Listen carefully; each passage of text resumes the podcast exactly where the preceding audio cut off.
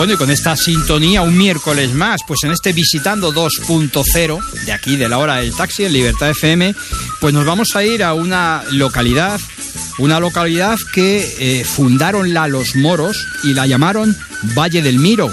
Era en ese tiempo arrabal de la villa de Bayona, cerca del río Jarama. Y casi de dos leguas de aquí fue corte de sus reyes árabes, con una dilatadísima población. Nos estamos refiriendo a Valdemoro, municipio integrado dentro del área de prestación conjunta de taxis de Madrid y que se encuentra a una distancia de 27 kilómetros de la capital, comarca castellana de la Sagra y dentro del área metropolitana de Madrid cuenta con 71.500 vecinos, lo que la sitúa en el puesto 118 de toda España y conviven en una extensión municipal de algo más de 64 kilómetros cuadrados. La leyenda popular cuenta que debido a la resistencia que opusieron los antiguos habitantes a la invasión musulmana, dio origen al dicho en Valdemoro, de Kansas, del que tornaría su nombre esta localidad. Sin embargo, hay que reconocer que dado el poco tiempo que necesitaron los ejércitos musulmanes para apoderarse prácticamente de toda la península, incluso no eran ni ejércitos, de hecho, fue debido, como todos conocemos, a la profunda decadencia de la dinastía Goda. Por lo tanto, es lógico pensar que Valdemoro proceda de Val Valle de Moro, nombre que sería dado tras la conquista cristiana. También se han propuesto algunas otras eh, fórmulas o nombres originales, por ejemplo, del árabe Wadi al-Mur, río amargo en la traducción, que después se confundiría por homofonía con Val de Moro. En, e, la Edad de Bronce ya se tienen eh, noticias de asentamientos humanos en esta población. Hay fondos de cabaña, algunos poblados y además en el periodo calcolítico, la edad de cobre, se han encontrado numerosos elementos materiales, punta de flecha, cuchillos, lascas, láminas de sílex e incluso fibrolita. Es una especie de mineral procedente del aluminio que parece un ovillo de lana, por eso se llama fibrolita, precisamente. Pero sin duda el yacimiento de mayor importancia de la localidad es el vaso campaniforme de Cien Pozuelos. Es de la época remana, posteriormente hay también restos de esta época, la villa tardorromana, por ejemplo, en la finca El Espartal, declarada de bien de interés cultural. Y además os he decir que el vaso campaniforme de Cien Pozuelos tiene una historia pues más que interesante. Llegaron los arqueólogos en su día a Valdemoro y no encontraron alojamiento y se tuvieron que ir a dormir a la localidad vecina que era Cienpozuelos. Y aunque encontraron este vaso campaniforme en el término municipal de Valdemoro por su cercanía al límite con Cienpozuelos, por eso se le llama así. Es una historia realmente curiosa.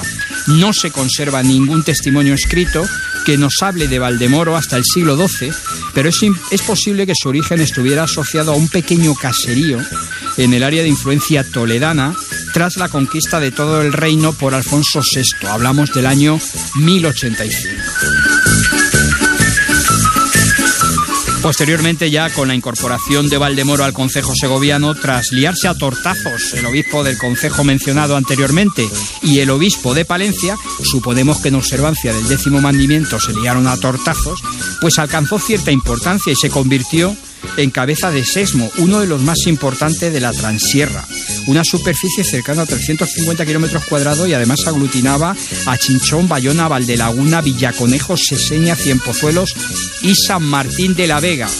Ya a finales del siglo XV se convierte en señorío eclesiástico y transcurría 1480 cuando los reyes católicos desvinculan de la tierra de Segovia 1.200 vasallos procedentes de Sexmos de Valdemoro y Casarrubios en beneficio de dos nobles de su corte, concretamente los marqueses de Moya. En 1577 volvía a cambiar de nuevo eh, de dueño como consecuencia de la enajenación realizada por Felipe II de la localidad, pasa a ser propiedad del arzobispado de Toledo y eh, eh, al hacerse villa de Realengo, pronto se convierte en señorío jurisdiccional en manos ya de un noble de la corte, concretamente hablamos de Melchor de Herrera, marqués de Aunión y regidor del concejo madrileño. Se mantuvo en el poder esta familia, todo este concejo, hasta que decidieron venderla a uno de los personajes más influyentes de la época, sin ninguna duda, como fue Francisco Gómez de Sandoval y Rojas, duque de Lerma. Este sí os suena, ¿verdad? Y válido además del monarca Felipe III. Ya en el 18, el siglo hablamos, José Aguado Correa, hidalgo cortesano, natural de la villa, instala una fábrica de paños finos en posesiones familiares amparado en las nuevas doctrinas de renovación industrial promulgadas por la recién llegada dinastía de los Borbones. Pedro López de Lerena, no confundir con Duque de Lerma, ahora hablamos de Pedro López de Lerena, fue consejero de Estado y ministro de Hacienda en la corte de Carlos III y Carlos IV. Era de esa localidad, valdemoreño de nacimiento, y fue el fundador de las escuelas públicas, pionero entonces en la introducción de la educación de las niñas. En 1822 se ejecuta una nueva ordenación territorial llevada a cabo por, llevada a cabo por Javier de Burgos a instancias de Fernando VII que engloba Valdemoro dentro de la recién formada provincia de Madrid. Desde ese año ya está Valdemoro integrada dentro de la provincia de Madrid con Fernando VII reinando. Más adelante la instalación del Colegio de los Guardias Jóvenes de la Guardia Civil, que está ahí para todos los que no seáis de Madrid, ubicada en Valdemoro, pues es la que ocupa los antiguos solares de esa fábrica de paños que en su día Pedro López de Lerena pues, eh, pues eh, eh, introdujo en la localidad y fundó. Actualmente Valdemoro es cabeza del partido judicial del mismo nombre, abarca los municipios de Chinchón, Cienpozuelos, San Martín de la Vega, Titulcia, Torrejón de la Calzada, Torrejón de Velasco, Torre Laguna y Valdemoro. Todos ellos con una población de más de 100.000 habitantes, que no es moco de pavo. ¿eh? Además tiene aulas de la Universidad Nacional de Educación a Distancia, entre ellas hay una muy curiosa, donde si queréis y sentéis la necesidad de comunicaros con el mundo exterior, pues podéis aprender chino. Su casco histórico es también maravilloso, está incluido en el Registro General de Bien de Interés Cultural del Ministerio de Cultura forma un conjunto histórico-artístico muy relevante y forman parte de dicho registro, pues entre otros, la iglesia parroquial o la ermita del Cristo. Si vais por ahí, por Valdemoro, os acercáis, pues os recomendamos que visitéis de estilo barroco, por ejemplo, la iglesia parroquial, como decíamos, de Nuestra Señora de la Asunción, o esa ermita del Santo Cristo de la Salud, también barroca. Tenéis el convento de Santa Clara, la Fuente de la Villa, el Juncarejo, la Plaza de la Constitución, la Torre del Reloj, muchísimo bonito. Y el astronauta, no el de Minglanillas, en su intento de viajar a la Luna que acabó, ya sabéis, el rodaje de la peli española con Tony Leblanc de prota, acabó en Almería, en el rodaje de una película de entonces Spaghetti Western. No, ahí es un astronauta que es una escultura de, creada por Francisco Leiro Lois en el año 2008 y mide ni más ni menos que 4 metros de altura. Está concretamente en el barrio del Restón de esta localidad. Valdemoro, en cuanto a sus fiestas, pues muchísimas, como todos los pueblos de España.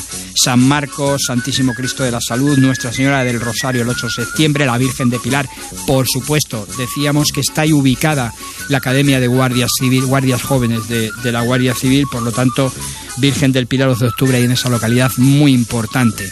Así que esto es lo que os aconsejamos de visita en este Visitando 2.0 de hoy de la hora del taxi. Nosotros dejamos Valdemoro en compañía de nuestro amigo taxista, es evidente, con dirección a Madrid, sin intentar averiguar qué es lo que hay entre Pinto y Valdemoro. Preferimos dejar que nos despeje esta incógnita vuestra amiga Victoria en su sección Dichos Populares de los Martes. ¿Dónde? Aquí, en la hora del taxi, en la sintonía de Libertad FM.